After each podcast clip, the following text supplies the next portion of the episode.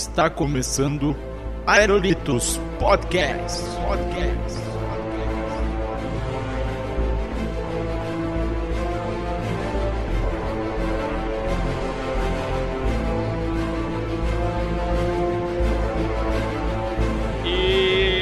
Salve, salve, meus amigos! Estamos começando mais um Aerolitos Podcast. Sim, eu sou o Léo Bruschi e hoje, meus amigos, vamos falar aqui de um tema meio tenso, né? Muitas histórias aqui. É, vamos falar sobre as enchentes, né? E para falar aqui sobre esse tema comigo tem ele, senhor Haroldo Curti. Sou eu, Haroldo Curti. Hey, ô cavaleiros! Olha aí, muito bem. E temos também um especialista no assunto, ele que é geólogo formado pela UFPR, né, a UFSC Paraná, senhor Juliano Yamada. Boa noite a todos. Não sou um especialista, mas conheço o assunto. E para completar o time aqui temos ele, senhor Roberto Amaro, que por sinal é o meu pai, que eu convidei para participar aqui do programa. Ok, boa noite, filho, boa noite, amigos. Na verdade, Roberto Amaro, né? Sou blumenauense de nascimento, mas hoje moro em Porto Belo. Fui convidado pelo pelo Léo, meu filho, porque vivi alguns momentos é, nessa questão da enchente, quando morava em, em Blumenau ainda. Por isso, estou aqui com vocês. Então vamos falar aqui das enchentes rapidamente depois dos recadinhos e daqui a pouco a gente volta. a-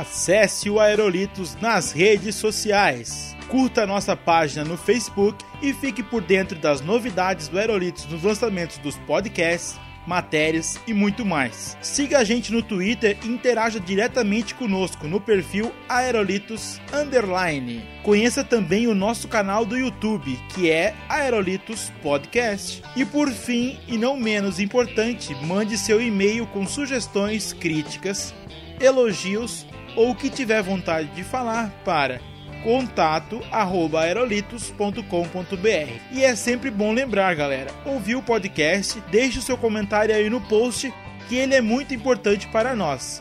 É isso aí, aproveitem agora o podcast. Valeu, galera.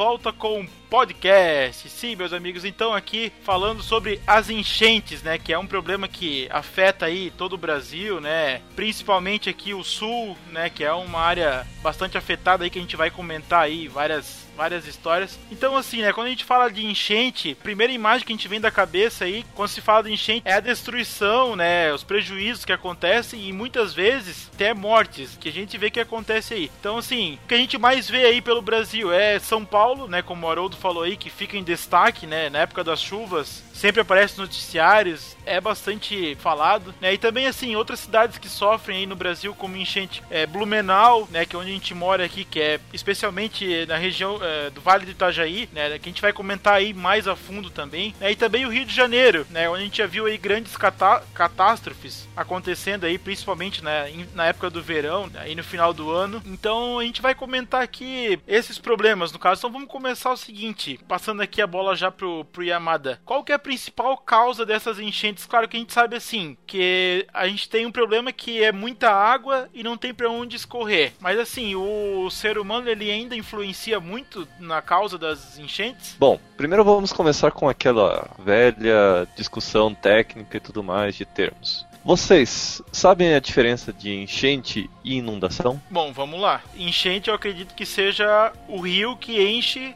né, e não tem água pra, pra escorrer, é isso? Eu acho que isso é inundação, cara. Não. Vamos- é, é, é- a enchente é provocada por chuvas. Assim, a enchente ela é a ocorrência natural de qualquer drenagem, rio, lagos, córregos, riachos. Eles têm uma tendência ou não de encher acima do seu nível normal. Nós sabemos que todo rio ele passa por uma sa- sazonalidade. Se você tem uma época de chuvas, vai ter um aporte de água maior e o nível da água vai aumentar. Se esse aporte de água diminuir com a redução das chuvas ou não, você tem uma redução do, da enchente do rio. Então o termo enchente ele é usado para uma ocorrência natural do rio.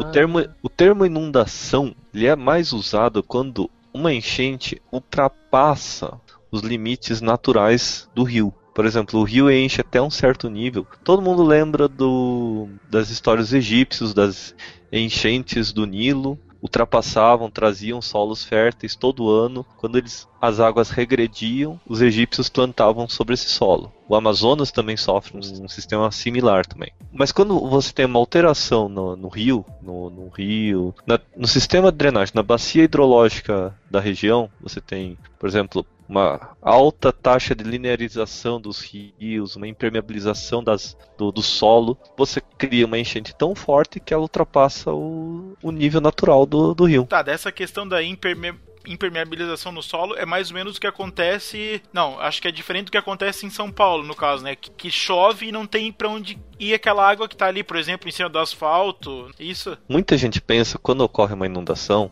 é porque tem muita água presa e ela não está indo para nenhum lugar. Não, isso é o termo errado. Quando existe um aporte muito grande de água e a vazão do rio é muito pequena, então você tem a inundação. É o que ocorre Ah. em São Paulo, no Rio de Janeiro de vez em quando ocorre, mas Santa normalmente Catarina. Santa Catarina. Você é, acredita que a falta de uma macrodrenagem adequada, alguma coisa assim, também implica na, na- na- em maior inundação? Ou... Sim, ocorre. Isso é muito comum, tanto que em São Paulo já estão sendo feitos sistemas de cavas e como que mesmo gigantescas piscinas Os famosos piscinões aí, né, que eles falam, né? Exatamente. Aqui em Curitiba se optou por um outro sistema, que era o aproveitar as calhas do rio, criaram parques. Aí você evita a urbanização nessa região. E nesses parques criavam-se grandes lagos. Aqui em Curitiba tem um sistema gigantesco de, de parques com lagos que drenam o excesso d'água. Tá, mas esses lagos, no- em todo o tempo do ano, eles ficam secos, é isso? Não, eles continuam cheios, mas eles ficam num nível um pouco abaixo. Ah, entendi. Aí quando ocorre Hum. as chuvas, a água em excesso vai para esses lagos. Ainda ocorre inunda- inundações no, em Curitiba, mas não são tão graves como antigamente. Então só pra, só pra trocar em miúdos, então, pro cara ignorante igual eu, assim, que faltou, e fal- não foi nenhuma aula de geografia do mundo, é, a, a inundação é do mal e a enchente é normal. É, enchente é natural. Toda inundação é uma enchente. Uhum. Mas que é a do mal. inundação. É, não é exatamente do mal. Ela foi. Existe algum fator a mais que está estrangulando o rio. Entendi. Que, São que é, fatos, que é são fatos é, que, que de- da, da ação do homem Exatamente. sobre, sobre a, a natureza que provocou as inundações, é isso, né? É, bem isso. Por exemplo, a impermeabilização do solo. Em São Paulo, existem uma grande taxa de urbanização, muito asfalto, muito calçada. Então a água não consegue entrar no Hum. solo e ela vai escorrer pela superfície ao invés de escorrer pela, pela subsuperfície, pelo lençol freático, como nós chamamos. Que era o papel dos antigos paralelepípedos, né? É, exatamente, mais ou menos isso. E É. outro fator, por exemplo, que também causa inundações, são o desmatamento da mata ciliar e o assoreamento da calha do rio. Você tem um rio que tem, por exemplo, uma profundidade de, vamos dizer assim, 4 metros. A calha é de 4 metros de profundidade. Quando você tira a mata ciliar, essa mata ciliar não, não consegue segurar o solo. Ou, por exemplo, até a mata normal. O, a própria, própria chuva leva o solo para o rio e esse solo acaba tampando esses 4 metros e transformam uma profundidade de 4 metros em 2 metros. 2 metros, 1 um metro e meio. Ah, então quer dizer que o fundo do rio, que era para ser esse 4 metros aí, então quando a gente tira a árvore, né, que tem as raízes que seguram, aquela terra ali ela cai pro fundo e, e diminui o tamanho do rio, é isso? Exatamente. Aí quando. Eu acho que, uhum. acho que tem um outro fator aí mais prejudicial ainda, não sei se você vai concordar comigo, né? Uhum. Também, sou, também sou leigo, aí, como diz o paulista, aí sou burrinho também, né? Mas uh, eu, ve, eu, vejo que além da, da dos caras mexer na mata ciliar e, e, e, deixar os rios com uma lâmina de água muito pequena, né? Uhum. Ainda, vem os, ainda vem os caras que retiram a areia, né? E quando, Hum, Não. quando você. É, mas eu acho que quando eles retiram essa areia, eles começam Dep- a mexer, porque aí a margem começa a, a desbarrancar, Depende. como a gente diz. Né? É, de- Não? depende, depende do local onde eles estão tirando areia.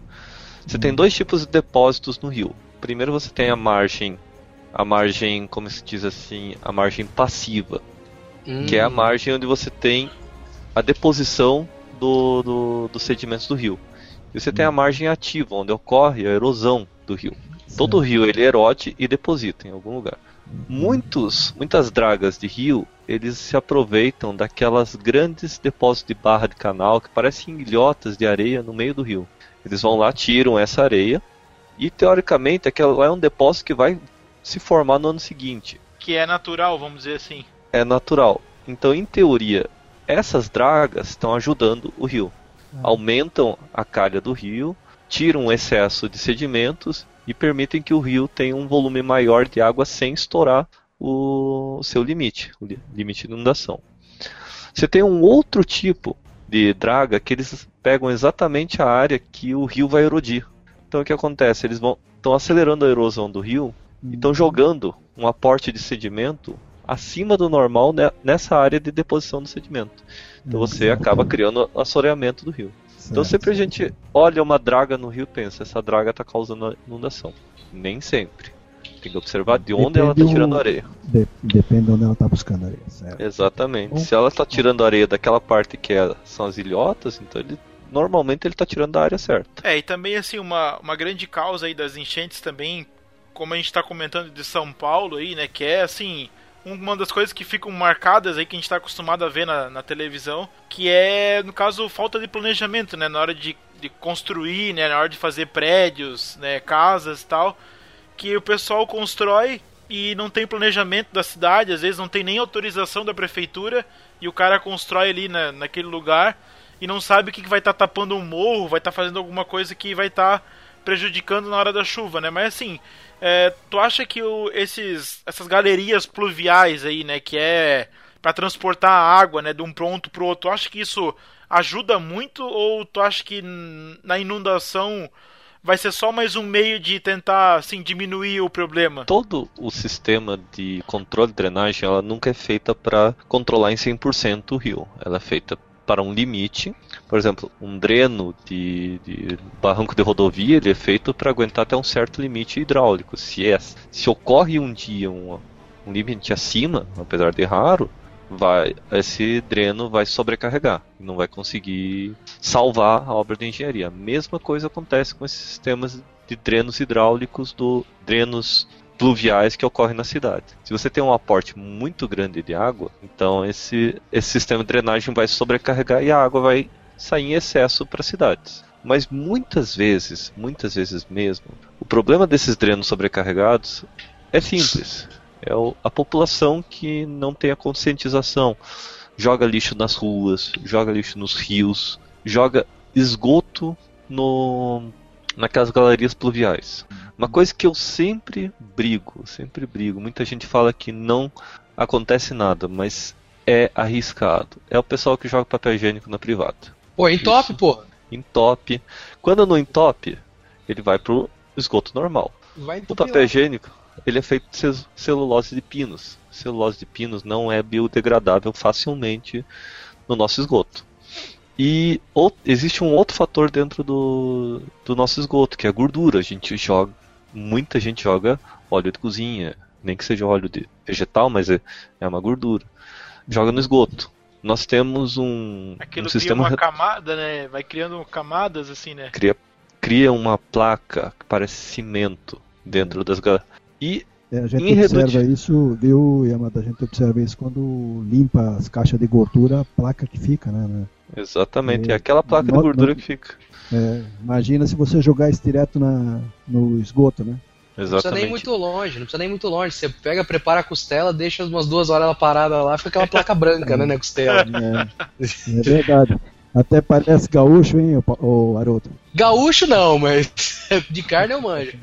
Aham. Aí o que, o que acontece exatamente? O Brasil, existe uma lei que eu acho estúpida pra caramba, que para ocorrer uma área considerada urbana, de hab- habitacional, só- você só precisa de três, desculpa, só precisa de dois dos três fatores essenciais para a subsistência. Subsistência seria as três fatores essenciais é água encanada, luz elétrica, luz transmissão de luz elétrica e rede de esgoto. O Brasil, a lei só considera que você tenha que ter dois das três. Quais são as esgoto, né? foda-se esgoto?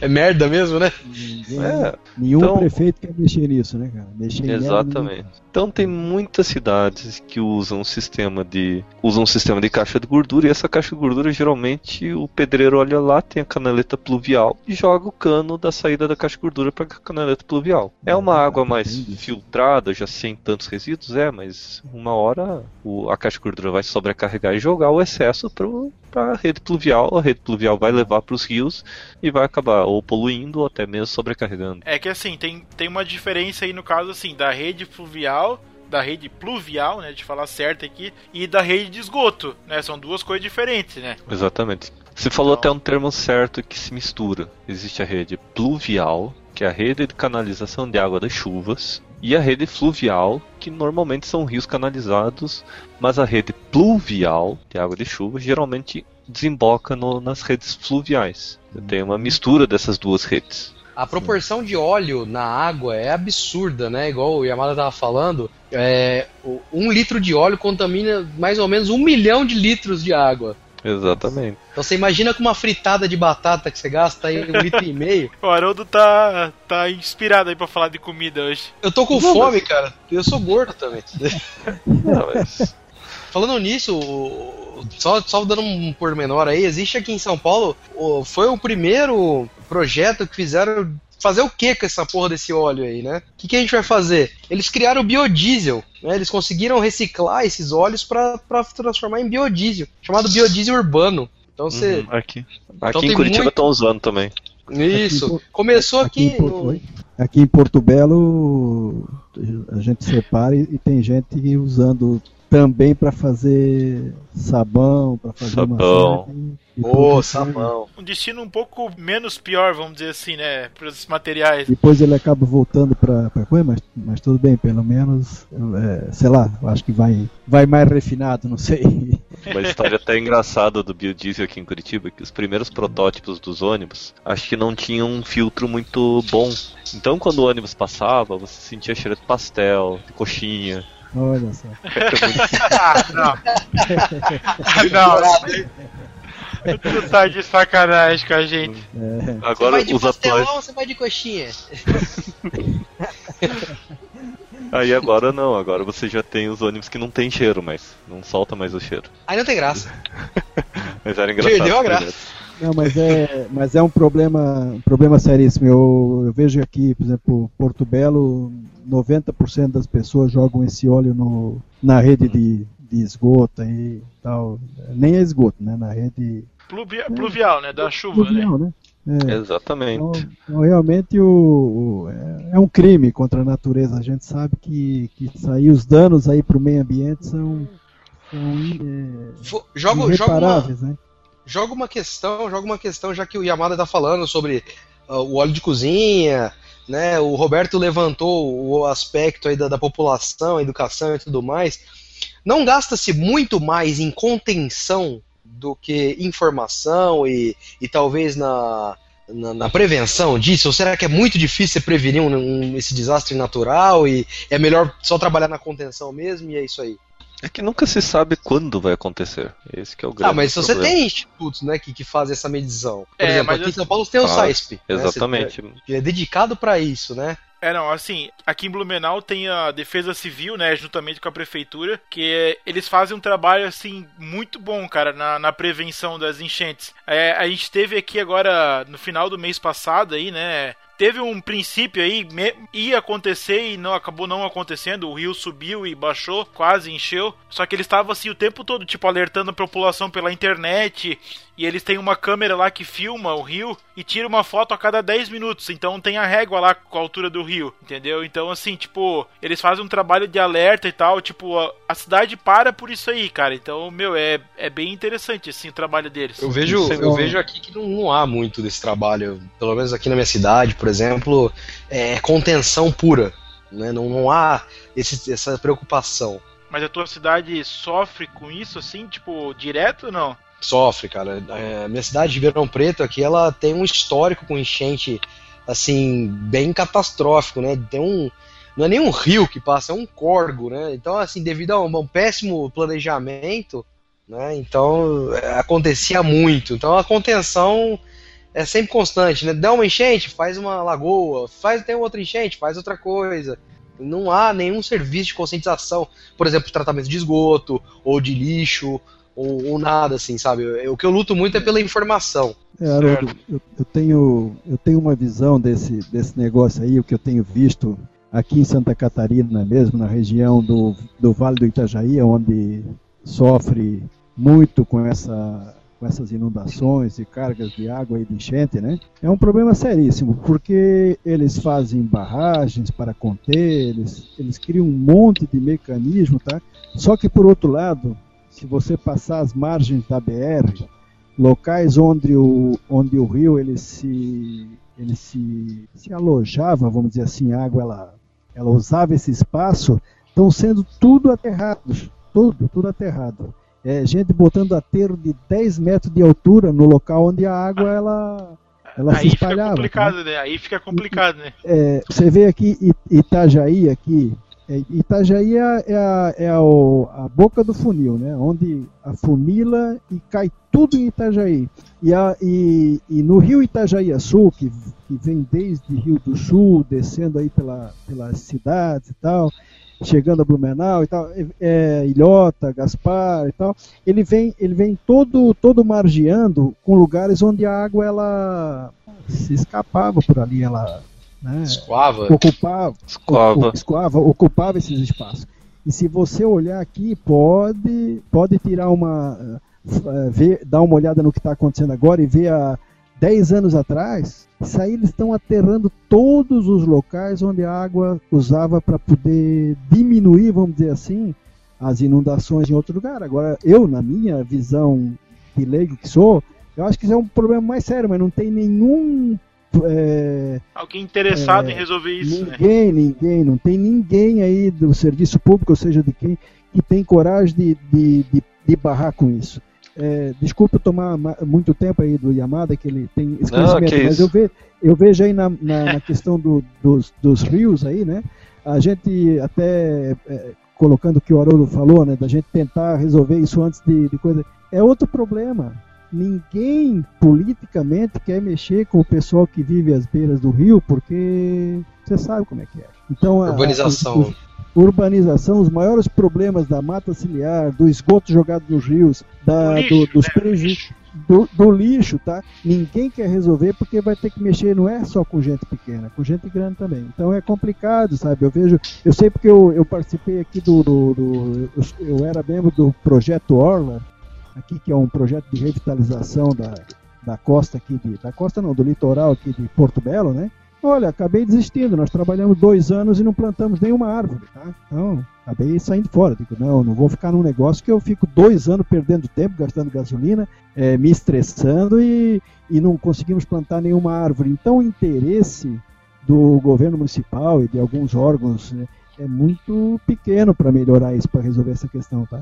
Valeu, Yamada, pode tocar aí. Não, não, que isso. Eu vou até complementar que o Vale do Itajaí ele é um geotecnicamente ele é um vale complicado. Ele é uma região complicada de se estudar e criar soluções. Primeiro que você tem duas grandes drenagens, que são o Itajaí Mirim e o Itajaí Sul. Elas desembocam lá pelo, pelo Itajaí, todo Itajaí. E esses dois rios, eles são geologicamente rios recentes. Então eles Uhum. têm. Para quem já visitou algumas cidades que tem os dois rios, vai ver que eles são rios que têm uma encosta alta e se você olhar de longe, eles vão lembrar uma, uma calha quadrada. Não sei se já viram mais ou menos. Tanto que na quem conhece a cidade de Botuverá, Brusque e por aí, vai lembrar que a cidade tem aquelas pontes pênsios. Tem, Não sei se alguém Sim. Tem. elas são por causa desse tipo de rio. Qual que é o grande problema? Ele é um rio estrangulado. Ele fica estrangulado em vales, numa região serrana, propícias a receber uma grande quantidade de chuvas, de precipitação pluvial, pluvial, pluvial desculpa. O que, que acontece? Se você muda um pouquinho a estrutura natural do rio, ela vai sobrecarregar, só um pouco. Que ela já está no limite de estourar. Eu lá em Botuverá, uma vez eu conheci um senhor que ele vivia do outro lado do rio Itajaí, Itajaí Mirim. Ele contou uma vez que acho que há oito anos, oito, nove anos atrás, acho que até mais, porque isso era na época que eu fui pra lá. O, o rio encheu tanto que ele ficou ilhado. Ele ficou ilhado durante semanas Uhum. e por causa disso ele teve que usar só os mantimentos que ele tinha em casa. Chegou um tempo que os mantimentos dele já estavam praticamente acabando e ele não tinha nem como se comunicar para pedir mais algum mantimento. Ele tinha até a Wilson lá, a bolinha. É, mas Sacanagem, né, cara? É, ele tinha um Jeep lá. um Jeep a gás.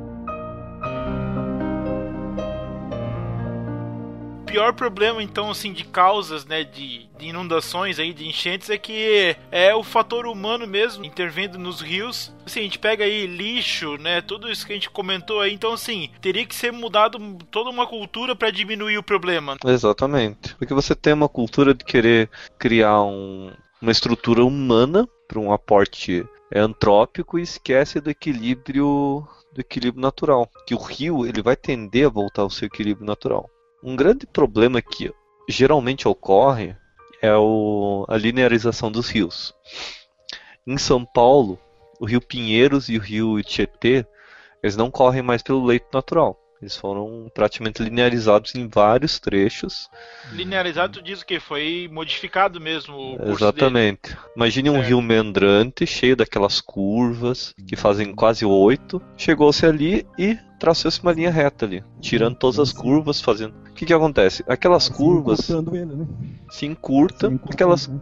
Aquelas curvas elas absorvem um volume de água. Quando você lineariza o, o- rio, ele não tem aquelas curvas para absorver o excesso de volume. Então ela vai, vai passar reto e vai estourar facilmente. Em Morretes aconteceu uma coisa similar. Eles, eles linearizaram uma- um trecho do rio Nundiaquara, sem fazer um estudo preciso. No primeiro ano que deu uma chuva forte, acho que dois anos depois da obra, aquela água veio com tanta força, tanta força, que inundou praticamente toda a cidade de Morretes. Ilhou muita gente, deu muito prejuízo lá. E era uma cidade turística. Isso acho que foi em 2011, né? Não, foi uma bem antes. 2011 também foi consequência da mesma obra. 2008, então. 2000, isso, 2008. É, 2008 que pegou, né? Que a gente vai comentar aí mais pra frente. Exatamente. E Então acontece isso. Você tem uma mudança do rio, esquecem ou de fazer um cálculo hidráulico. Existem hidrologistas que são engenheiros civis especializados em estudos dos rios. Eles fazem o cálculo, mas de vez em quando o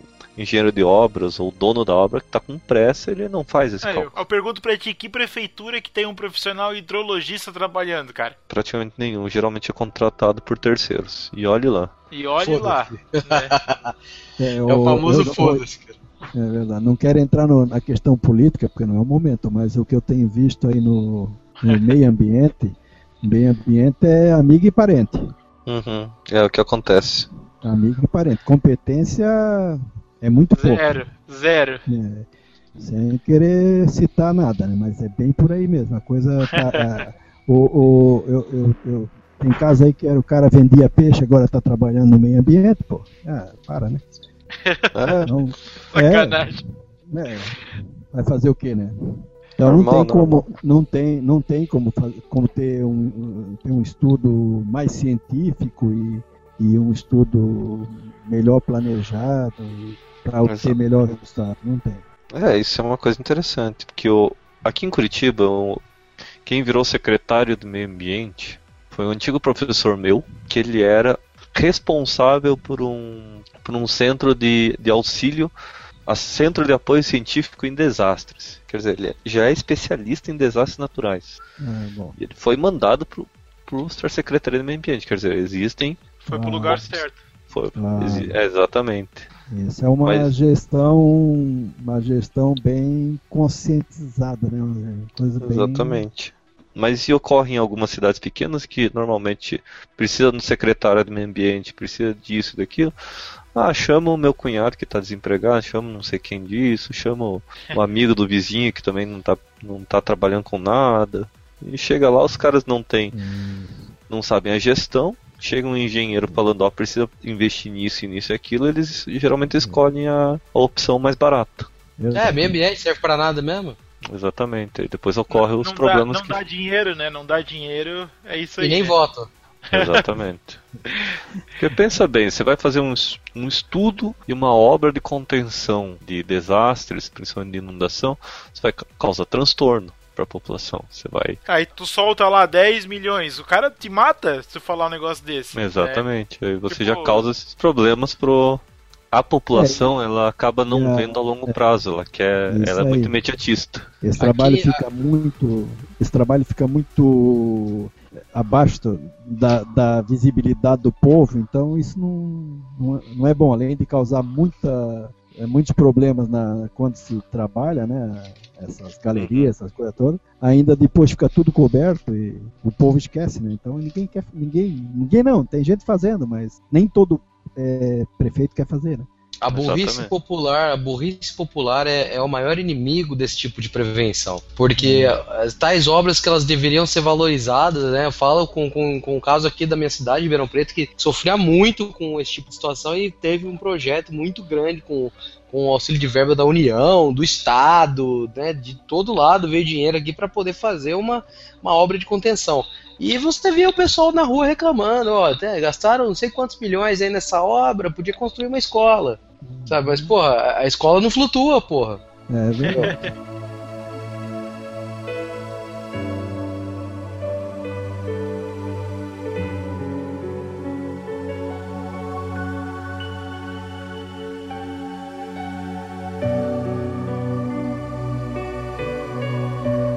Tá falando aqui da- das causas das enchentes. Vamos relembrar aqui então aí as piores enchentes, pelo menos eu coloquei algumas aqui, o pessoal vai, vai me ajudar a lembrar aí também. Bom, vou, eu vou começar puxando aqui Blumenau e região 83, né? Então assim, em 83 a gente teve uma, uma enchente bem violenta né, em Blumenau. Inclusive eu até comentei no outro episódio aí, no último episódio sobre festas aí, que a, a Oktoberfest ela foi criada logo após a enchente de 83 para aumentar aí o, o moral da cidade, né? Para o pessoal né, curtir, sei lá. A Oktoberfest deste ano é a trigésima Oktoberfest. Isso.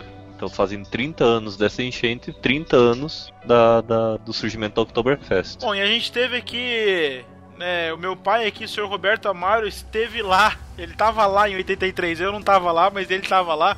Pra contar um pouco aí pra gente como é que foi a, essa enchente aí, que tem umas histórias aí muito interessantes, vamos dizer assim. Pois é. É, na verdade, difícil de, de lembrar muitos detalhes, até pelo tempo, né? mas a, uma coisa que me marcou muito né, na, na enchente de 83 é que choveu muito, muito, muito, muitos dias, dias e noite. Você não via uma estiadinha não, era chovendo dia e noite, dia e noite, tá? E teve um momento assim que eu me lembro que a gente não tinha mais como sair de casa, porque não dava mais passagem para local nenhum. Não funcionava mais nada, não tinha energia. Naquela época o meio de comunicação por por telefone também era bem complicado, não era todo mundo que tinha esse acesso e tal, não era uma coisa assim, né? Era bem, E- bem difícil, né? É, e só se conseguia um contato assim com, com rádio amador, mas eu me lembro né, numa noite que eu nunca vou esquecer, terrível, onde chovia, chovia muitos dias e naquela noite choveu muito mais forte. E eu, a gente em casa, né, é, sem energia, sem nada, na base da vela já, e com o radinho a pilha, ligando o radinho a pilha, escutando outras cidades fora de Santa Catarina e alguns outros lugares para tentar saber o que estava acontecendo em Blumenau. Então assim foi uma, um momento que eu, que eu achei terrível, terrível porque no meio da noite era frio, chovia muito, você não tinha nem condições de sair de casa para tentar ajudar alguém. Porque você ia até na, descia o, o um trecho o morro, descia lá já tinha água. Você não conseguia passar e, e, e frio e chuva e não e não passa não passar. Foi uma coisa assim, um momento bem é quase, um, eu, eu, é quase um estado de guerra, né? Um negócio. É né? um dilúvio. quase um, é, a gente imaginava que fosse mais um dilúvio, porque não parava, era uma coisa assim, tipo 30, 40 dias chovendo, uma coisa de louco, né? Então a precipitação foi muito grande. A gente tem 83 aí, eu tenho aqui a tabela, né, que o pessoal da, da Defesa Civil vem alimentando aí. Tem aqui que teve quatro enchentes em 83. Então, assim, a gente teve em março 10 metros, em maio 12 metros, em julho 15 metros, e em setembro, não, aliás, ou não, setembro, desculpa, 11 metros.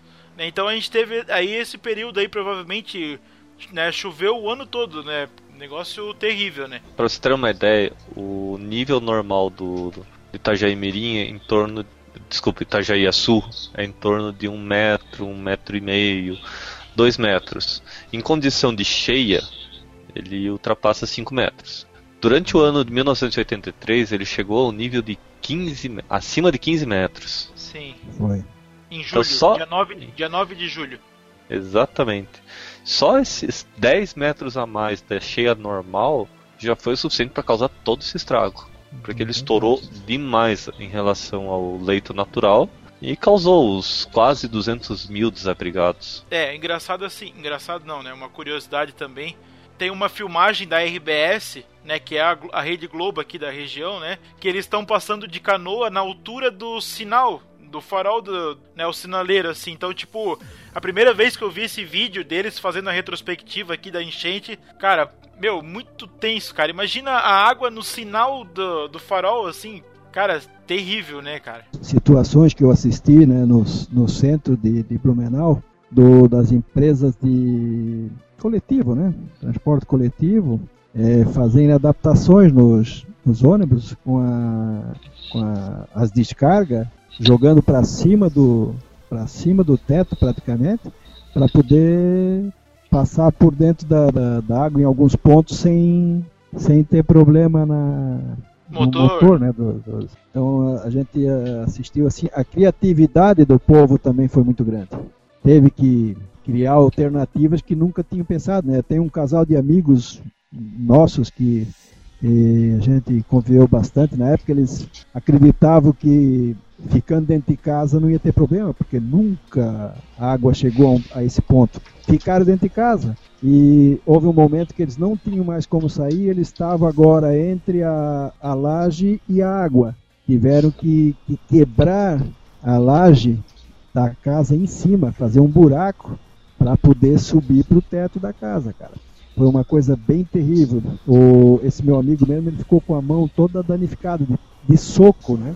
Dando soco na laje para fazer o buraco para poder escapar, porque a água estava subindo e eles estavam sufocando e não tinham mais como. E tinha mulher, tinha as crianças, não tinham mais como mergulhar, porque.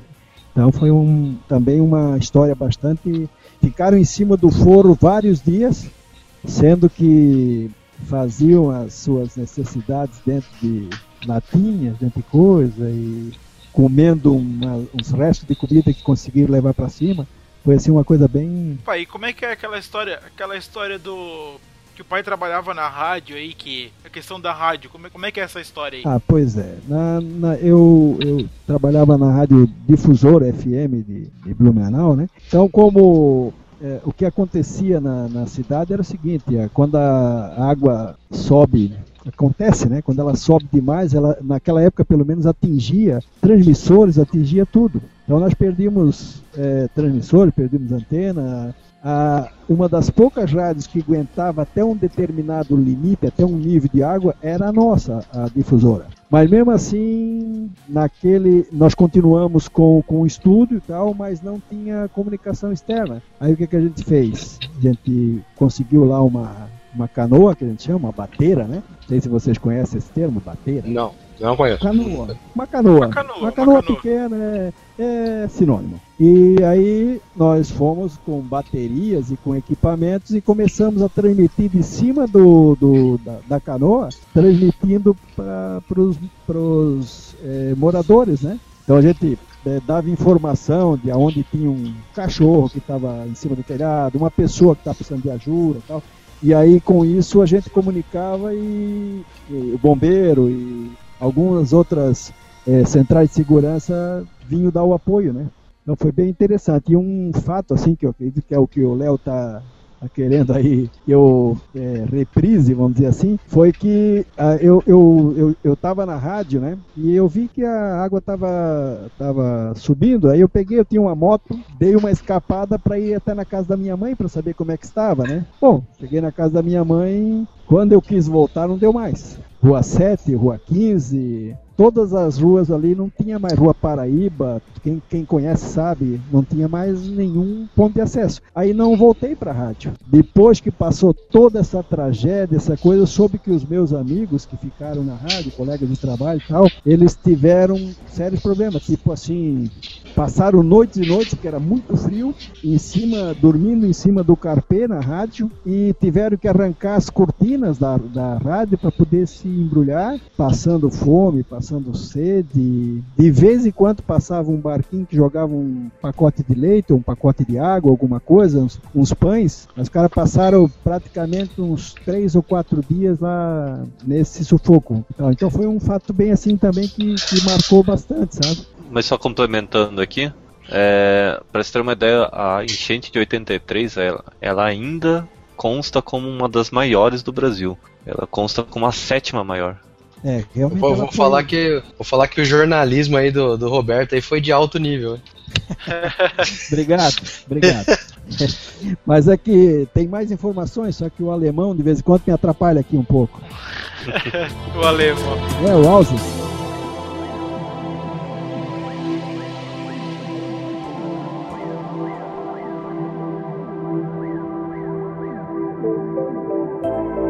Para você ter uma ideia, só tem outras seis inundações que ultrapassaram a de 83 de Santa Catarina. A do Rio de Janeiro de 88, no Acre 97, Minas Gerais 2001, Paraíba 2004, Santa Catarina 2008, aquela fatídica, e a última, que acho que é uma das mais recentes e piores, que é o Rio de Janeiro São Paulo 2010. Sim, que a gente vai comentar também aí daqui a pouco. A pior parte da enchente é aquela assim, ó, não vai, não vai subir. Uhum. Subiu. Mas olha só. Ela acredita, não, não vai subir. Quando ele diz não vai subir é um problema, porque quando sobe ele já não tem mais como sair, tirar os móveis, não chega mais nenhum caminhão, não consegue mais ir no supermercado comprar uh, man, uh, mantimento. Então a, a enchente para quem, quem tem essa vivência, né, ele sabe que começou a chover, ele já tem que se preparar, já tem que fazer, colocar mantimentos, ele já tem que levantar as coisas, independente do que vai. Ah, dá trabalho? Dá trabalho, mas dá muito mais trabalho ter que repor tudo depois. O trabalho que você vai ter que. Quantos anos você vai ter que trabalhar, às vezes, para recuperar tudo. Então, aquele trabalhinho de uma hora de levantar as coisas é o que salva. Né? Tem gente que, ah, não, não vai dar nada, não vai dar nada. Às vezes até sai de casa, vai pro bar tomar uma cervejinha que não vai dar nada. Só que não é assim. As coisas aí, eu acho que o, o, mais, o mais sério é essa questão mesmo do. Não, não, vou deixar porque não, não vai subir. E hoje já, como o Yamada deve saber, né, e vocês sabem também, que, que existem fontes, informações, o, o Secretaria de, de, de, de, Segurança, né? De, Defesa Civil, né? Defesa Civil e tal. Esse pessoal já tem muitas informações. Então a gente não pode ficar no chute, tem que realmente buscar essas informações, né? Não, com certeza. Bom, lembrando ainda aqui né, das, das piores enchentes aqui também. É, essa aqui a gente já teve mais informação, né, por, por ser mais recente e tal. A enchente ainda de Blumenau e região aqui, né, de 2008. Então, assim, 2008 foi uma enchente também terrível. A gente teve aqui 106 mortos em Santa Catarina e só em Blumenau, para vocês terem ideia, foram 24 mortos. Então, assim, foi um, uma coisa muito violenta. Então, assim, gente, só que assim, diferente da de, de 83, que foi basicamente só água, né? Em 2008, só água, né? Como se fosse pouca coisa, né? Sacanagem. Em 2008, teve um outro problema que começou a acontecer, que foi a queda dos morros, né? Que daí o Yamada vai explicar um pouco melhor pra gente que, como é que faz, como é, por que acontece isso. Mas assim, tava tendo enchente lá, o rio, lá, o rio lá, pessoal dentro de casa. Só que assim, eu não tô falando de barraco. Eu vou tentar colocar alguma coisa do YouTube aí no post pro pessoal, quem tiver interesse de ver. A gente tá falando assim, casa de três andar, casa chique. E o pessoal filmando assim, tipo, daqui a pouco a casa do nada desmoronando. Entendeu? Assim, então, tipo, foi um negócio muito violento, assim. 2008 foi assim também outro, outra coisa que a cidade ficou assim em estado de guerra mesmo, né? Mas falando assim do, dos morros, qual que é o pior, pior problema aí, Yamada, que tu vê assim do que os morros caíram assim, até, até com bastante arborização mesmo, aconteceu esse problema. Morro é normal cair durante a chuva. Você tem, se você olhar nas fotos satélites, né, não, nem se intensificou o, o que que aconteceu. Se você olhar as fotos do Google Earth da região, você vê várias cicatrizes de desmoronamento nas regiões que são causadas pela chuva, é natural. O que, que aconteceu? Naquela época da chuva, aumentou tanto a possibilidade de ocorrer desmoronamentos que em vários pontos eles ocorreram. Entre eles, áreas já urbanizadas. Outro problema também, pessoal que constrói muito próximo de encosta. Pessoal que está lá, lá, quase no meio da encosta já está no ponto de risco. E também tem o desmatamento, lixo no meio do, do, das encostas. Mas o, o, que realmente ocorreu mesmo era o povo ocupando as áreas muito próximas das encostas que eram suscetíveis ao desmoronamento. Era é, muito mas, assim, o, engra o engraçado é que nunca, aconteci, nunca tinha acontecido nesses locais. Tanto que eu digo assim, são casas de. eram casas de três andares, casas boas que nunca, o pessoal nunca tinha imaginado que ia acontecer uma coisa dessa, sabe? Pessoal, é o seguinte, eu tenho uma, uma visão dessa, dessa história, né? Porque aqui na região, principalmente, o que, que aconteceu? Como, como as enchentes elas tomaram os locais mais baixos né, da cidade, o que, que a turma fez? Correu pro morro, né? Então, onde você, onde você via uma, uma rua Alameda em Blumenau, em algumas regiões, principalmente aqui de Blumenau, ruas e locais que eram de, de, de construções de alto nível, né? Só de é, pessoal rico, né? Mais rico ah, mesmo. É, e esse pessoal acabou pegando enchente. Só para vocês terem ideia, quando nós andávamos com aquela canoa pelo meio das, da, da, da, cidade, né? Na Alameda, que era uma reunião só de. era uma área nobre, um residencial, né? Nós chegamos a ver médicos e pessoas assim, empresários, tá? No meio do lodo, procurando dólar, joia, sabe? Os caras mergulhando no lodo para tentar achar a caixa de joia que a mulher, o, o dólar. Nós chegamos a presenciar isso, tá? E teve muita gente que se aproveitou disso. Eu me lembro que teve um grupo que andava por ali que mergulhava e enchia o bolso, tá? Teve muita sacanagem também. Mas a gente viu gente de, como se diz, de guarda-pó branco, gente boa, né? Da cidade mergulhando na lama para tirar coisa. Mas é, a questão é a seguinte: então esse pessoal, o que, que ele fez? Passou a construir no morro nas encostas e tal. O Yamada deve ter esse conhecimento também e tal, né? Ah, o Haroldo lá de São Paulo talvez não, não tenha essa informação, mas aqui na região de Santa Catarina tem um fator muito complicado que é o seguinte: a camada que aqui de, da, da, da nossa vegetação, ela tem uma, uma profundidade, não sei de quantos centímetros aí, ela é muito, ela é bem, como é que se diz aí, Amada? Ela é um, é um lodo, não é uma, não, é, não, não é pedra, é uma ela camada, é rasa. é uma camada, ela, a, toda a nossa encostas aqui, ela, ela tem uma camada que é que ela forma quase uma lama. Então, com o excesso de água, a água passa por baixo dessa camada e aí qualquer coisa que esteja meia balançando vai junto. O que, que como que é as encostas? A região de, do Vale do Itajaí em si, ela é uma região granítica. Todo mundo que nasce granito, isso é parte da geologia. Que é aquela rocha cristalina, cheia de quartzo e tudo mais. Só que o, também é suscetível a temperismo químico. Então ele, você tem uma formação de solo, daquele solo mais argiloso, parece uma argila peguenta que você passa hum. a mão gruda, vermelha, hum. com um pouquinho de areia. É estilo mangue? Não, bem hum. diferente. O que que acontece? Você tem o solo, esse solo que é chamado solo residual, pouco transportado, transportado é, classificado como colúvio, que é o solo que vem da, da, do morro e só deslocou um pouquinho. O que, que acontece? Você tem a, exatamente o ponto de contato desse solo com, com a rocha. E esse contato é brusco. A água vem por baixo, isso bate é, na água, é. a água bate na rocha, a rocha é impermeável. Isso então é. a água descola o solo da, da, da, da rocha. Então esse, todo esse solo vem abaixo. É assim mesmo. E depois tem uma outra história, viu, Yamada? Ah, a gente fala que o, o, o, morro desceu, né? Mas se você olhar, você vai ver que acima do local que desceu, houve invasão, houve. Construção foi mexido, sem, sem autorização, com, ou, né? É, ou com máquinas, ou com alguma coisa, desmataram. Tá? E aí o que, que acontece? Aí dá margem para formar aqueles. Ah, para água entrar por baixo exatamente do que você está explicando aí, né? Porque abriram essa parte em cima. Exemplo, aqui entre Brusque e Gaspar, a gente observou bem isso. Houve, nunca houve esse desma, des, é, desbarrancamento, tá? Só que desbarrancou tudo em cima da rodovia, acho que é na, sei lá, Ivo Silveira, não sei como é que é o nome. Desbarrancou. Aí nós fomos olhar e atrás do, da, da mata que circunda a, a BR, os caras no fundo fizeram sem ninguém ver, eles mexeram nisso aí. Eles, eles entraram com máquinas. Então, de fora do asfalto você vê o mato, mas por trás disso eles entraram com máquinas. Então, isso fez com que aquela parte da frente precipitasse. Né? Mais uma vez, a ação humana acabou piorando o problema. Isso, nós somos nós somos culpados por 99% e outro 1% ainda somos nós. Uma curiosidade até interessante na enchente de 2008 que a coisa foi tão feia, né, desmoronamento de mortes e tal, que o prefeito declarou estado de calamidade pública. Isso até é normal, vamos dizer assim, mas e, é, o William Bonner, do Jornal Nacional, ele apresentou o jornal diretamente da prefeitura de Blumenau, né? Quem, quem tava na região aqui acompanhando, né? Todo mundo aí deve, não sei se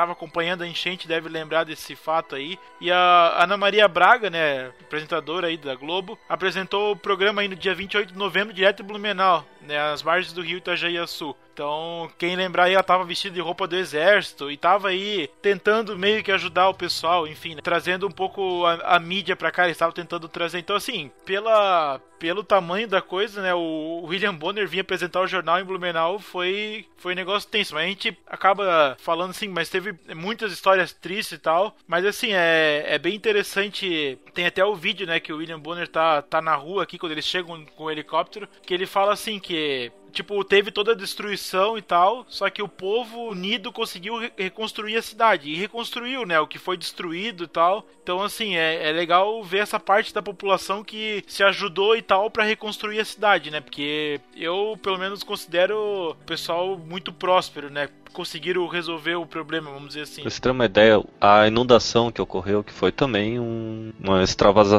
extravasamento do rio Itajaí, rio Itajaí Sul, que, segundo aqui, foi só 11,52 metros acima do nível normal. A de 83 foi quase 13 metros.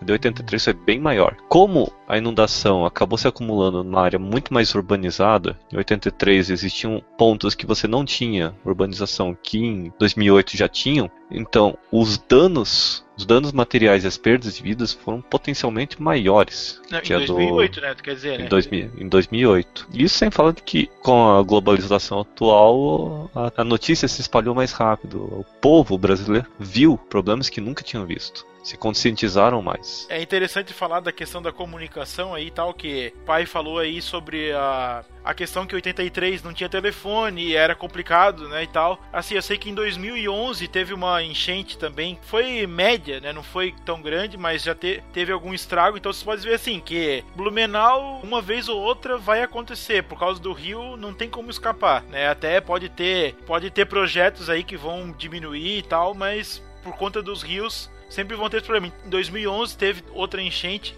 E foi até interessante acompanhar pelo Twitter, né, a hashtag enchente, porque assim, teve o pessoal é, e mandou muita informação, tipo, o pessoal que tava precisando de ajuda, que ficou preso em alguma casa e tal. Então, assim, até é bem interessante a gente ver o uso do Facebook, né? O pessoal, pessoal postando foto, postando vídeo, né? Então, assim, em tempo real, né? Tu consegue acessar as câmeras da prefeitura aqui de Blumenau e ver o rio, né? Na beira rio ali, como é que tá e tal. Então, assim, tu vê essa questão tecnológica que é que ajuda, vamos dizer assim. É, só para complementar aí, o Léo. Uh, eu acho que o, o bom que se tira disso tudo aí, a, a lição, né, é que o povo criou uma muito mais solidariedade, né? Houve uma demonstração de ajuda muito grande para o próximo, coisa que Blumenau, Blumenau sempre coloca assim, vamos sempre usando Blumenau porque é a nossa referência, né? A gente nasceu e conhece bastante, mas tem Brusque hoje várias regiões, mas Blumenau é, existe Blumenau antes da enchente e Blumenau depois da enchente. Blumenau antes da enchente era de uma cultura de nariz empinado,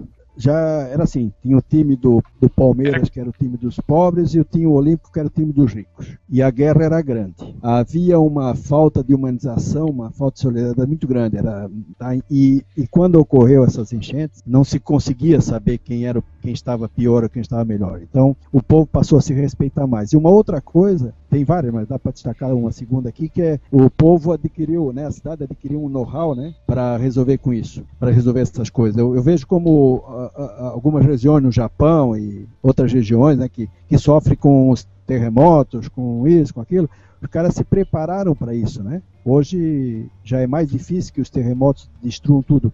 Assim eu vejo a cidade de Blumenau, né? Mas a região do, do Vale do Itajaí, né? Precisa, com certeza, aproveitar essa água melhor. Eu acho que é, devia tentar, né, num trabalho conjunto, mais ou menos assim. Se você tem a caipirinha, se você tem a cachaça e o limão, faz uma caipirinha. se você tem água, porque lá no Nordeste os caras sofrem porque não tem água e nós aqui sofremos porque temos demais. Então o problema está no, no aproveitamento e na condução dessa água de uma forma mais, sei lá, controlada, não sei, o Yamata aí que pode dizer, o nosso amigo lá, o Haroldo também, não sei. É o que eu penso, tá, o Yamata? Em relação Yamada, ao... né? Uhum. Yamada, né? Desculpe. É, Yamada. É, Juliano Yamada, Yamada, pode me chamar como quiser. eu respondo. Assim, é, é, que assim, no. Não, que eu tava chamando, Estou... desculpa, eu tava chamando de Yamata. É Yamada. Yamada, Yamada. É. Muita gente é, com coisa mais normal. É Situação no Nordeste. É Yamata, né? Meio ambiente, Yamata, Yamata, Yamata né? Já me chamaram de Yamaha coisa normal. É, Normal, acontece, normal. Acontece, acontece. acontece. O, muita gente pensa, ah, por que, que não dá-se um jeito no, no, na seca no Nordeste? Tantos problemas da inundação aqui que temos no Sul, como a seca no Nordeste e tudo mais, é nosso clima. Nós vivemos num, num país gigantesco, basicamente um país que atravessa um hemisfério ao outro, nosso país ele, ele ocorre em parte no hemisfério norte, em parte no hemisfério sul. Quer dizer, o Equador é praticamente no meio, não no meio, desculpe, é mais no, no, no quase no norte ali perto de Roraima. Meri, Meridiano passa ali em Natal, né? Eu acho que é, né? É Natal, é mais ou menos isso. Meridiano, né? Exatamente. Aí, então a nossa variação climática é gigantesca. A única coisa que a gente não tem aqui são só montanhas nevadas. E neve, né? Olha que aqui no sul chegou a dar neve. ah, aquilo lá, aquilo lá foi chamado de neve, mas na verdade era chuva é, congelada. Não, é, não, não, não é bem neve, mas tudo bem. Não, Continua, não, não. Opa, opa, pessoal, opa, não, não desfaz a nossa neve aqui. Não, nossa, é teve, teve locais aí de. Pô, nevou em Curitiba! De... Não, ah, também foi chuva. Desculpa, eu, desculpa a minha ignorância aqui, mas qual que é a diferença de neve pra chuva congelada? Bem pouca, bem pouca mesmo. Então nevou. É, nevou. Pode ser tá, que nevou. Quer ver, ó, desculpa aí, amado, uma chuva ela congelada, ela, ela dá em pequenas, vamos dizer, camadas, né? Mas aqui Exato. nós tivemos casos aqui no sul de, de até 30, 40 centímetros tá, de, de uhum. sobreposição. Ela, são, em São Joaquim, né, também ocorre é, neve, é comum. Isso, o, é, Urubici, alguns lugares ali. Exatamente. voltando aqui, né, que nós temos uma mania de... Mas aqui na região, o próprio Morro do Cachorro em Blumenau, tivemos essa... Mas Sim. aí foi, aí foi mais uma formação. É, que não, foi mais uma formação. No... Exatamente, mas, mas o que nós temos no Brasil são ocorrências de neve. Agora, e... melhor, melhorando um é. pouco. Nós não temos não é um neve você não tem uma acumulação que dura dias. Semanas. É verdade. Não é, não é como. Não, sim, Unidos, sim. Não, é- A gente tá só te zoando, mas a gente entendeu que, Isso. como é que é o negócio. Isso, Ah, mas isso. vai lá, continua. Não, mas, tá, mas tá certo, o Yamada no fundo ele tá certo, que é uma nevinha bichuruca Sim. também, tá certo. Exatamente. Olha como é que a variação climática pode causar problemas dependendo da região. É. Aqui no, no, no sul, nós temos áreas montanhosas, que são as, as áreas serranas e tudo mais. Se tivermos uma seca, a água acumulada na serra pode nos suprir a gente durante um bom tempo e, teoricamente, só teríamos um racionamento de, de água, mas mais que isso, dificilmente. Para você ter uma ideia, a seca que deu na, Amaz- na Amazônia, no Amazonas, aquilo foi um transtorno gigantesco, deu muito problema. Eles estão acostumados com as enchentes. É verdade. Eles vivem disso, né? Eles vivem disso. E quando houve uma seca, devastou a região. A mesma coisa no Nordeste. com tudo, né? Os caras os cara mexem com tudo, com toda a parte de pesca e caranguejo, é tudo, né? Porque acaba secando os mangues, essas coisas, né? Tudo, né? Verdade. E o que que acontece? O, no Nordeste, quando deu uma chuva muito grande e causou o problema do, de uma inundação que nunca se viu lá, aí sim, você, deu, você viu problemas de áreas inundadas com problemas geotécnicos, problemas que, comuns para quem já viu uma, uma enchente de grande proporção. E qual é a sua visão sobre o São Francisco, Yamada?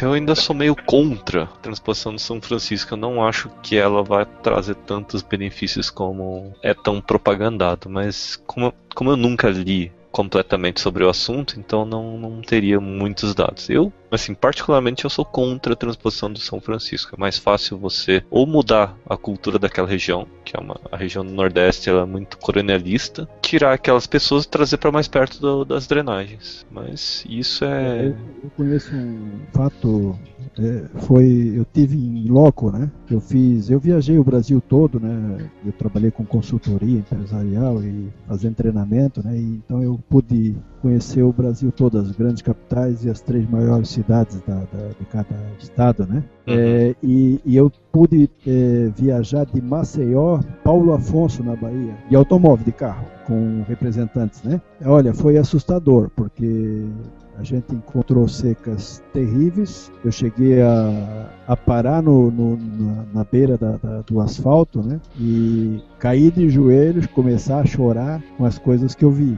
no caminho. Assim, tipo um jegue no meio de um sol de 40 graus, com madeira quatro vezes mais do que ele podia carregar, e o peão enfiando, enfiando a paulada nas costas quando ele caía. Bom, moral da história, quando, eu- quando nós paramos o carro, o, aquele jegue, ele caiu no chão e começou a berrar e olhava para mim, cara, como pedindo, sabe? Pedindo pra gente salvar. E eu disse pro cara assim, eu tava com o representante, disse pro cara, quanto é que o senhor quer pra tirar essa madeira aí de cima? Aí o representante me pegou pelo braço, cara, fica quieto. Senão, Uhum. senão ele te corta o pescoço fora. Mas aí o cara. Tudo lá é diferente. É, mas aí o cara escutou e disse, olha, é daquele jeitinho deles, né? O senhor vai desculpar, mas eu, se eu não fizer isso, eu vou ter que fazer 10 viagens, é muito longe, aí não dá, escurece, papapá, digo, "Ah, bom, senhor, pega aqui, ainda dei uns 5 pila pro cara, fiquei com pena do cara, e aí ele deu uma paulada no cara, do jegue, o jegue subiu de novo. Então, mas só pra, pra falar, voltando à questão da água, a gente passou por dentro de locais miseráveis, com extremamente falta, falta de água, e a gente via ao lado da BR, passando uma tubulação de mais ou menos uns, que, uns, uns 15, 20, com água que vinha de Paulo Afonso para abastecer essas fazendas dos caras aí que tu falou, dos, dos grandes eh, esses fazendeiros aí, né? os- E passava por cima de terras onde a seca estava matando gado e tudo. Então, chegando a Paulo Afonso, você vai ver que a quantidade de água é imensa e a 50 quilômetros de Paulo Afonso tem gente morrendo de fome, de sede, porque não tem água. É falta de. É de- triste a de- como- desigualdade, né? É, mas é como o Yamato está falando, é falta de realmente querer que aconteça. Ah, você vai fazer a transposição do, do São Francisco, mas às vezes tem outros recursos que pode ser feito, mas é que a obra do São Francisco é uma obra talvez eleitoreira, ou talvez, a gente não sabe bem o que que... Mas a gente também não sabe o que que ela pode causar no futuro, né, Yamada? Você não sabe que essa transposição vai causar e como ela vai ser usada. Vai que ela é usada mais como um fator político do que um fator de ajuda É, social. Aí, aí falou a coisa certa, hein? Aí pôs o dedo na ferida, porque me parece muito É. político. É verdade. Porque Exatamente, só para por saber, isso que- só pra quantos anos estão tá sendo feito isso aí, né? Só para só pra ver, né? Exatamente. É a Todo transamazônica do nosso tempo? Isso. Isso. Ó, é assim, uma coisa que eu vou falar, mas não vou falar onde eu ouvi, nem como, nem porquê. Mas uma forma de você desviar verba é com obra pública. Você É. consegue perder o controle Uhum. daquilo muito fácil. Principalmente em regime de urgência, né? Em calamidade e vários outros fatores, né? É, licitações. Vai por aí. É, É complicado, bom, a gente não complicado. entra- é bom a gente não entrar nesse mérito, né, Yamada? Senão a coisa vai longe. Verdade. Vai longe, vai longe e não tem e a curto prazo não tem saída, né? Curto prazo não tem porque a cultura a cultura de tirar vantagem de tapear o povo é muito forte nesse país, então é difícil de, de realmente resolver. Beleza. Vamos em frente. Vamos, Bom, pra cima- gente- vamos lá enchente aí, vamos lá Pra enchente. gente, pra gente fechar o bloco aqui das piores enchentes, né? Deslizamentos de terra, a gente tem aqui o enchente do Rio de Janeiro em 2011, né? Que foi aí bem gravíssimo também, que teve deslizamentos de terra e tal. Então a gente teve, cara, os números são assustadores, cara. Eu tava vendo aqui ainda há pouco pra comentar agora, 905 mortes. Gente do céu, cara. A enchente Rio? de dois. No Rio, Rio, e- Rio em 2011, 911 pessoas, sendo que no município de Nova Friburgo, né, que foi o maior ali, 426 mortos. Então assim, Meu Pra então, você ter uma assim, ideia, essa- enchente foi tão grande e o evento climático que a causou que ela é unida junto com a enchente que ocorreu em São Paulo também no mesmo ano, na mesma época. aham. Então, quando você procura no artigos, você vai ver enchente 2011 Rio e São Paulo. Nossa. Ela é tão grande que afetou os dois estados. Essa enchente ela causou 2010, não, é, é 2010, não, não foi 2011, foi 2010, desculpe. Hum, Mas que- eu tô vendo aqui 12 de janeiro de 2011 isso. Ah, deixa eu confirmar aqui. Eu acho que eu acho que aconteceu nos dois anos, foi em 2010 e 2011. Ah, foi no no, no, no, Na no virada fim de do ano ano. dois, exatamente. Aqui, ó, 2010 para 2011. Tá? Por isso Ah, que a então, tribo Aqui ó, em- em 2010, chuvas, Rio de Janeiro, janeiro de 2010. Não, foi em janeiro. É, janeiro de 2010. O cara que errou Ah, o ano então- aqui na lista. Então janeiro, janeiro de 2011 aconteceu de novo, porque tem o tem dois registros aqui. Uhum. Rio de Janeiro, ja- janeiro de 2010, que foi a grande Ah. que ocorreu. Ah, Rio de Janeiro 2011, tá certo. Rio de Janeiro só foi. Só foi em. Enchentes Rio de Janeiro 2011. Tem, É bom, é bom O Rio de Janeiro- com- é bom é falar verdade. gente bem informada aí, viu? Porque foi assim, é, o Rio de Janeiro sofreu duas vezes. Sofreu em 2010, que foi uma enchente, que é considerada a maior enchente, maior inundação do Brasil até hoje, que foi de 2000, 2010, de 2011, que voltou a ocorrer no Rio de Janeiro e es- destruiu muita coisa do que já tinha, havia sido reconstruído de 2010. Pra você ter uma ideia, o de 2010 afetou até o Vale do Paraíba. É, o, fazendo, uma, fazendo uma brincadeirinha aí, o pessoal de São Paulo, quando dá enchente, vai tudo pra pizza- pizzaria, é verdade, Herodo? Uhum, é verdade. Não, cara, sacanagem. não rola. Tá bom. É só Mas pra quebrar um pouco dessa- aí. Essa questão dessa enchente, cara, a de 2010, lá no Rio de Janeiro, teve um grande problema que não houve uma liberação de verbas por parte do, da prefeitura, né? Não, não houve uma liberação de verbas é, que eles precisavam realmente para contingenciar né, a, a reação. E o que mudou em 2011, né? Então é tipo assim, parece que houve uma preocupação maior da de 2011, né? Devido à à tragédia ser um pouco maior. No Rio, em 2011, foi que teve aquela queda de aquele morro lá, né? Que soterrou não sei quantas pessoas lá, né?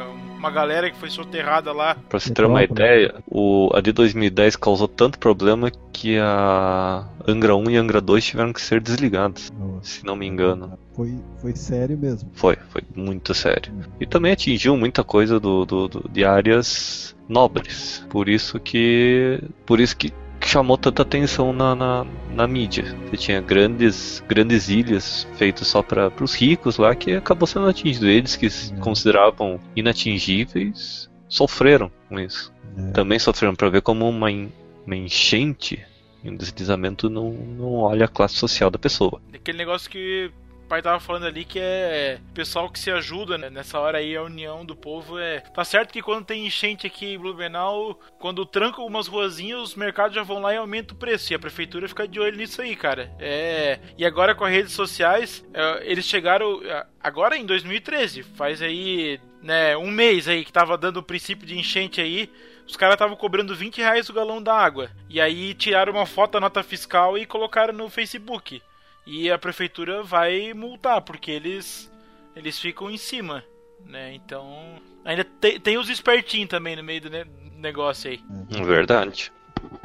Pode ter certeza, pessoal, que nessa questão da, da, das, das enchentes, das inundações, né? Vai precisar a nível nacional ou a nível estadual, cada um vendo as suas. Eu acho que vai precisar uma reengenharia, tá? Porque o que está acontecendo é, é, muita obra um tanto eleitoreira, assim para tentar maquiar alguma coisa, né? Pelo que eu vejo, a, a, tem, tem determinados volumes, é, chuvas, precipitações aí que pode fazer o, a quantidade de, de, de alternativas e que quiser aí pode, é, acaba sendo paliativo, né?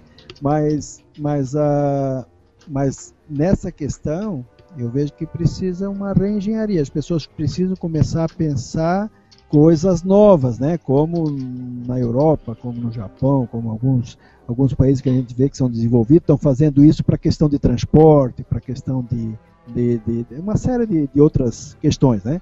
Nós aqui que temos esse problema, nós temos que começar a pensar como o Japão pensa. Hoje uma construção ela não é feita sem um alicerce bom que, que aguente um, um terremoto e mesmo assim ainda às vezes detona. Então, aqui na região e nas regiões que, que, que, são atingidas, precisa começar a pensar obra em morro só com um fundamento e com uma, uma construção muito muito resistente. E, e obras é. embaixo, né?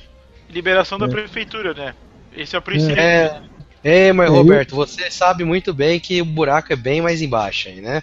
Como é que vai a propina do fiscal? Como é que oh, é o. Com certeza. Quer ver uma coisa? Se eu fosse, se eu fosse prefeito de, de, de qualquer cidade dessa, primeira, primeira, sei lá, decreto, lei, o que quiser, que eu colocaria é o seguinte: em locais que, que pega água, não se pode construir primeiro, primeiro piso, o uhum. térreo tem que se construir uh, a, acima do, do nível da enchente e a parte de baixo ela tem fora de uso, ou para garagem ou para qualquer outra coisa. Porque sabe o que, que as pessoas fazem? Elas aterram. Elas aterram 2, 3 metros para construir. Pronto, tomou o local da, tomou o lugar da água. Em área que pega enchente, não se deveria permitir construções abaixo do nível da última enchente de 83, vamos dizer assim. O cara vai ter que fazer a, lá os pés direito alto, vai ter que fazer uma rampa para subir, vai ter que fazer o, embaixo só garagem e área de festa, fazer tudo de concreto para o dia que der enchente não estragar nada e morar em cima. Aí seria seria uma coisa é meio utopia, né?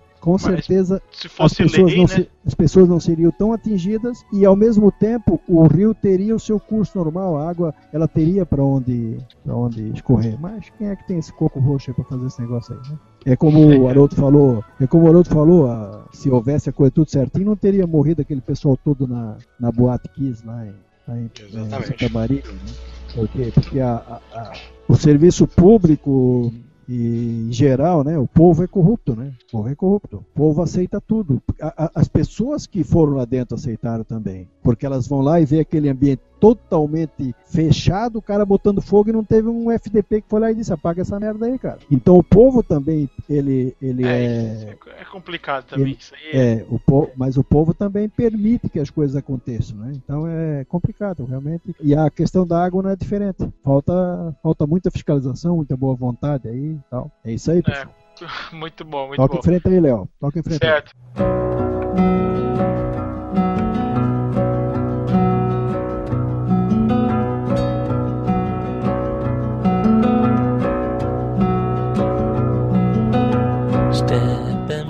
Então, Então, pra gente fechar aqui o último bloco do programa, então vamos fazer o seguinte, já que vamos chegar aqui agora no ponto que já aconteceu a enchente, né? A água já subiu, a inundação. Então, nós vamos fazer, vamos falar aqui agora algumas coisinhas básicas aqui que todo mundo já tá cansado de ouvir, mas só pra gente finalizar aqui, o que se fazer em caso de enchentes?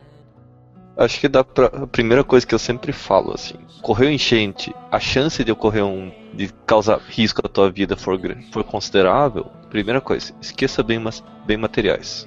Dinheiro, dinheiro, bens, carros, imóveis, você recupera. Vida você não recupera. Isso eu sempre falo. É, que, que vem aí no, no item 1 aí da nossa lista, que é procurar um local protegido, né? Então. Exatamente. Se tu puder conseguir salvar alguma coisa, consegue. Se tu não conseguir, pula fora, né? Exatamente. Salva um documento, alguma coisa assim, mas olha, o resto esqueça. Lugares é. protegidos, lugares protegidos. Não é em cima de carro, não é em cima de ônibus. não, definitivamente não. É porque por você tá exemplo, tá cansado de ver. Nem em cima do telhado. Você mora num prédio, por exemplo, e é uma área de risco, área de risco de, de uma inundação muito forte, vai para os andares de cima, tenta convencer um vizinho teu que mora mais em cima para tentar dividir a casa com ele, provisório, não, não, você não vai ficar muitos dias. Você mora numa casa só, saia da cidade, saia da região, não tem para onde ir. O pessoal da, da Defesa Civil geralmente tem abrigos para isso. É uma situação difícil, mas pensa bem, a tua vida vai estar tá mantida, você vai estar tá vivo, a tua família vai estar tá por ali perto. É, com certeza. Bom, quem, quem tem que ficar na, na sua casa aí, né, que vai ficar cuidando, enfim, que a água não sobe tanto, acho que o principal, principal é desligar a energia elétrica da casa, porque vai dar algum problema. Isso se já não cair a luz antes, né, mas assim, desligar os aparelhos, desligar a energia, né? Acho que é muito importante. Exatamente. Se puder, desligue na caixeiral. Deixe desligado é. e só religue lá quando a água baixar e tudo mais. Exatamente. Que, Exatamente. Se acontecer um. Que... Fala, fala. Se acontecer um curto-circuito no, no, na rede, vai acontecer do portão para casa. Dentro da tua casa não vai acontecer, não vai trazer risco para você. Bom, um item importante aqui também é evitar entrar em contato com a água de inundação, né? Porque a gente é, acaba vendo aí quando quando tem uma filmagem e tal, que uh, até criança nadando naquela água ali, né? E, e aquilo ali passa por rato, passa por lixo, tem, tem doenças, então assim, tem, a gente sabe que vai ter horas que não vai ter outro jeito, vai ter que passar na água, mas se puder evitar, né, é muito importante. É como é bem como você falou, se for para passar por essa água, passe em último caso. Tente se proteger o máximo possível, ficar o menos tempo possível. E caso entrar em contato com essa água, assim que possível, procurar um médico.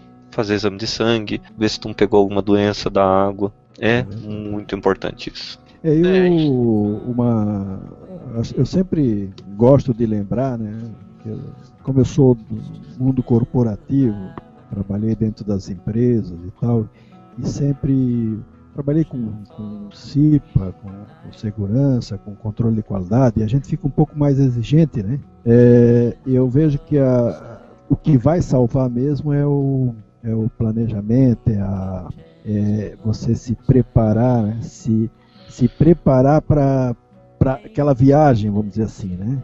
Se você olhar a história do Almir Klink, né? Quem todo mundo conhece Almir Klink aí? Uhum. Conhece Almir Klink? Claro, o que, claro. O cara que, cara que rodou o mundo aí no, na embarcação dele sozinho, na vela. né? É, na vela. Você vê, ele, ele teve situações no meio da, dessa, desse cruzeiro dele, dessa viagem, né? E que ele teve problemas de dor de dente. E ele próprio teve que se fazer as obturações, fazer o tratamento dele próprio, né? Ele, ele inclusive mostra, não sei como é que está agora, mas ele mostra os dentes dele que ele sozinho fez a obturação e fez o tratamento dentário. Quer dizer, até equipamento de dentista ele levou junto. E do barco do Almir Klink, nenhum parafuso ele ele afrouxa sem que ele saiba, porque ele tem uma marcação no parafuso e uma marcação na parede. Então, o parafuso afrouxou um pouquinho, ele já sabe, ele vai lá no outro dia, né, faz a checagem e ele aperta. Então, uh, o que eu vejo, voltando aí para o caso da enchente, uh, quem mora em área de risco tem que ser ajudado pelo governo municipal, pela defesa civil, não só na hora que está se afogando, na hora que perdeu tudo mas sim com um trabalho de, de esclarecimento, de conscientização, treinamento, se preciso, sei lá, na base da panfletagem, na escola, alguma coisa. preventiva, né? Porque esse é o caminho, porque quando você está prevenido, você consegue suportar muito mais fácil. Agora, quando você está sem, sem preparo nenhum, isso é em qualquer área da, da em qualquer questão da nossa vida, né? É aquela, aquela questão que eu, que eu digo assim, sorte ela não existe, né? Tem gente que acredita em sorte, eu não acredito. Eu acredito que sorte é quando você está preparado e aparece uma oportunidade. Aí você pode dizer que é sorte, né? É aquela história. E na enchente apareceu não uma oportunidade, mas uma desgraça. Se você não estiver preparado, vai se transformar numa tragédia. Vai ser um azar, é. vamos dizer assim, né? É, é, vai ser. Ah, porque que cara azarado que eu sou, né? Mais ou menos igual aquela historinha da aquela piadinha do cara que tava em cima do telhado, né? Sei se todo mundo conhece, é velha, né? Mas posso contar? Sim. Tem tempo sim, isso? Claro, tá, claro. É, o cara, o cara tava no meio da enchente, né? Em cima do telhado e passou uma canoazinha e aí, cara, sobe aí, cara, a água vai subir, tu não vai poder ficar em cima do telhado. Não, não, não, obrigado, eu vou ficar aqui porque Deus vai me ajudar, não vai acontecer nada. Aí daqui a pouco veio um barquinho maior, cara, sobe aí, cara, vambora, a água tá subindo. Não, não, vou ficar aqui que Deus vai me ajudar. Não vai acontecer nada na minha casa. E aí daqui a pouco vem uma lancha, uma voadeira. Ô cara, entra aí, porque agora tá vendo, tá subindo, cara, nada, nada. Não, não, Deus vai me ajudar. Aí aconteceu o seguinte: veio um helicóptero, o cara jogou a corda e disse: sobe aí, cara, te prende aí. Não, não, obrigado, pode usar para outra pessoa que Deus vai me ajudar, não vou. Aconteceu que a água subiu e ele morreu. Aí ele foi pro céu, chegou lá, chegou lá, deu de frente com o São Pedro e botaram ele de frente lá e chegou, cara, meu, que história é essa, cara? Eu acreditei, tive fé é, que não ia acontecer nada comigo, dizendo para todo mundo que Deus ia me ajudar e vocês me fazem uma dessa, cara, porra! Aí o São Pedro olhou para ele, olha, nós mandamos uma canoa, mandamos um barco, mandamos uma lancha, mandamos um helicóptero, não quisesse, entendeu? Então tem essas situações assim, né? A pessoa às vezes é teimosa, Além de não, não se prevenir, no sufoco ela teima, não quer largar os seus bens materiais, né, Yamada, que vocês colocaram aí. E, e aí, por conta desses bens materiais, ela, ela fica numa situação que não tem mais salvação. Aí, de repente, não passa mais nenhuma embarcação naquele momento, porque à noite, no escuro, não tem como você se deslocar com embarcações maiores. É muito perigoso você jogar o motor numa num poste, numa cerca, numa fiação, pegar um fio elétrico pela, pela garganta, a coisa é, é, se torna muito perigosa à noite. Eu sei porque eu andei de canoa à noite e é, você não consegue ver, porque não tem luz, não tem iluminação, é fio, é árvore caída, é, e aí a pessoa não tem mais acesso. Não, então a, a prevenção, a prevenção é que vai salvar muitas pessoas, mas aí não é da cabeça do, do da população Aí a defesa é, civil e os governos precisam encarar isso como um problema certo, fazer uma reengenharia, né? fazer tudo de novo, pensar tudo novo, porque do jeito que está aí as pessoas estão sempre sendo inundadas e lavando e perdendo tudo, né? E muitas vezes é um isso se repete muitas vezes, então é precisa ser tomada uma decisão mais forte com relação a isso. Olha, é, tem uma coisa que eu acho interessante falar, junto que o Roberto disse, é, ter calma. Ninguém nunca pensa nisso, mas na hora você tem que ter calma. Se desesperar não, não, vai, não vai te ajudar a resolver o problema. Se desesperar não vai fazer a água descer. Então, é, é, nessa situação de desespero aí, a melhor coisa que tem que fazer é você manter a cabeça no lugar. Não confundir calma com, vamos dizer assim, ser lento, vamos dizer assim. Tu pode ter calma, mas agir rapidamente. Né? Vamos dizer que nessa hora precisa disso, né? Sangue mas, mas, é, mas saber o que tá fazendo, né? Pensar antes de fazer, né? Essa é, é uma, uma dica importante. Tem uma história de. Desculpa eu cortar aí, sempre cortando, né? Pro, próximo a Brusque, uma cidade aqui próximo de Porto Belo de Blumenau, né? Eu, eu tenho uns amigos ali que eles pegam enchente. Deu acima de 7 metros, então, quando chega nos 5 e meio, 6, sabe o que eles fazem? O pessoal da rua, eles se reúnem na casa desse meu amigo, abre umas latinhas e fico, e fico esperando esperando a água subir para todo mundo se, se ajudar, cara. O negócio. Só claro que depois que a água chega, os caras já estão tudo torto, né? Mas, mas é uma.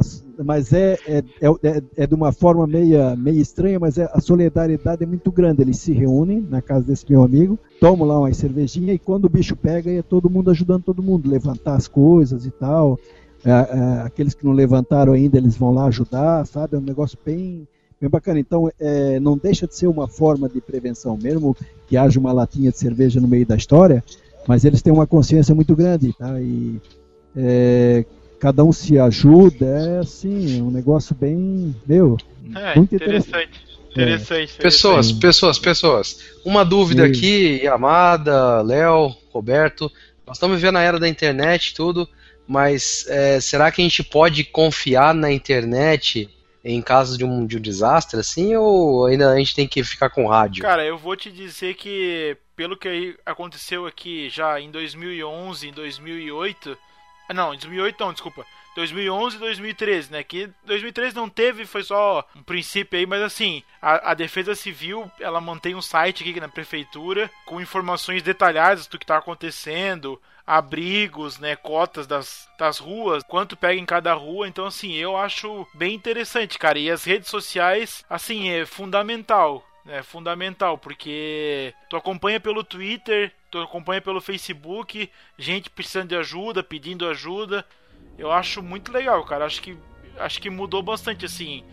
É, que assim, pelo que eu entendo que o 83 era uma outra estrutura elétrica, vamos dizer assim. Então hoje em dia, onde pega enchente, afeta menos, vamos dizer assim, a parte elétrica da cidade. Sai a força numa certo, num certo ponto só, entendeu? Então, assim, o, o outro resto fica tudo normal e fica acompanhando e ajudando o pessoal.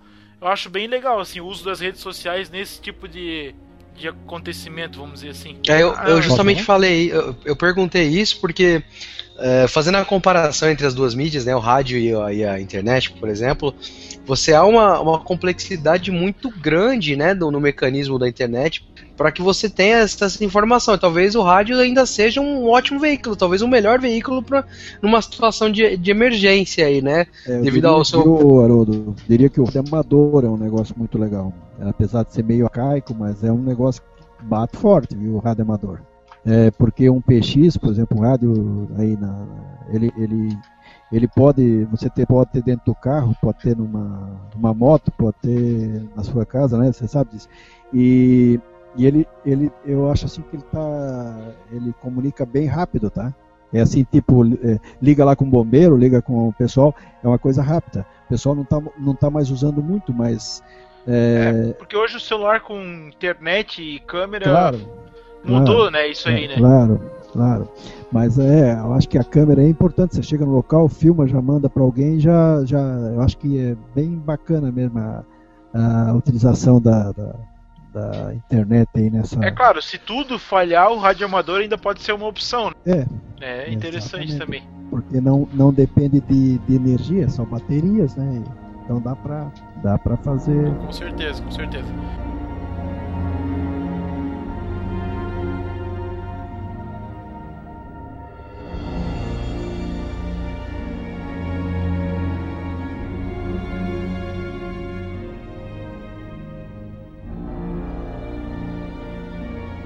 Bom, pessoal, então esse foi aqui o nosso podcast sobre as enchentes, né? Acho que foi bem informativo, bem bacana aqui a conversa. E eu queria pedir aqui para nossos convidados, né, fazer as suas considerações finais e fazer aí o seu jabá, onde é que a gente acha vocês aqui na internet? Bom, é, como eu disse no, no, no começo do, do, episódio, eu sou Haroldo, eu sou dos Cavaleiros da Mesa Redonda.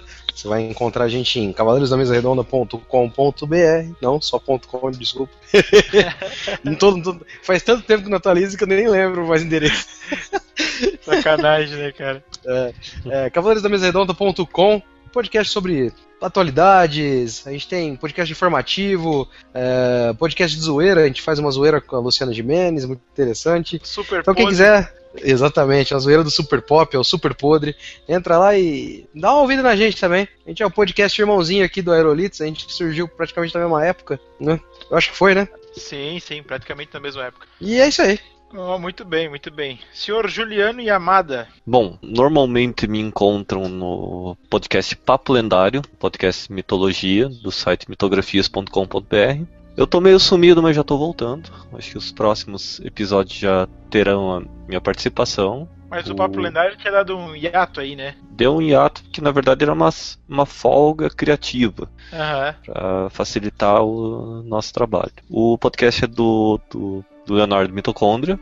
um ótimo podcaster e Conhe- também conheço, consta conheço pessoalmente, inclusive. uma ótima pessoa, acho. Um, um amigo como nunca se viu. Outro participante comum também é o Pablo de Assis e a Nilda, a nova integrante do, do podcast. Tem, tem alguns ainda que estão na reserva, o Felipe Nunes, a, a Jessie, que estão desaparecidos, mas um dia talvez eles voltem. Outro podcast que eu também participo é o Telecast, sou um tipo de, de- de membro reserva lá. Tem que comentar, Mesmo. senão o Thiago, o nosso, como é que é? O nosso general, o Thiago Miro, vai te cortar o pescoço. É É o verdade. Silvio Santos da Podosfera, Thiago Miro. O... Lá eu sempre apareço de vez em quando, quando o Thiago Miro me chama. E normalmente aceito os convites quase que na hora. Mas por aí. Também vocês me encontram no Twitter, no Yamada CTBA Gel. Podem me adicionar lá e aguentar meus palavrões que eu falo sempre. E acho que só, né? Facebook eu não passo pra todo mundo assim. Não, tá É certo. mais Twitter. Twitter. Twitter é festa da batata, né? Só seguir lá que tá tudo Exatamente. certo. Ah, muito bem, muito obrigado. Certo, pessoal. Foi muito bom, muito proveitoso e agradável aí conversar com é, célebres amigos aí. Haroldo, São Paulista lá, o Yamada tem todo esse conhecimento, aprendi um monte aí hoje com, esse- com as informações que ele nos passou aí. É, não tenho toda essa esse conhecimento que vocês têm aí, né? Já sou sessentão, né, gente? Então, podcast aí pra mim, olha, isso aí é, É um novidade, bicho é novidade. isso é um bicho de um tamanho enorme. Eu tô conhecendo isso agora através do meu filho, Léo, né? É, o meu negócio é um tweetzinho. Então no Twitter vocês me encontram como Nil Amaro e no, no, no, no, no- no e-mail, né? Também como família underline amaro arroba ig.com.br. Eu tinha um blog aí, até tenho um blog aí, o Bela Porto Belo, mas sou bem franco, eu fiz algumas coisas aí no ano passado, foram muito políticas, que eu acabei me envolvendo aí com política. Infelizmente, todo mundo tem sempre um- uns minutos de bobeira, eu tive um ano de bobeira. É, me envolvi com política aí, foi uma frustração enorme, uma decepção muito grande, porque é, eu descobri realmente aquilo que a política, que eu achava que todo mundo falava, e eu tive que levar, né, descobrir, né, sozinho, né, infelizmente.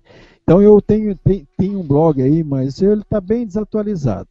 Eu acabei não tendo tempo, você sabe, aposentado não tem tempo, né?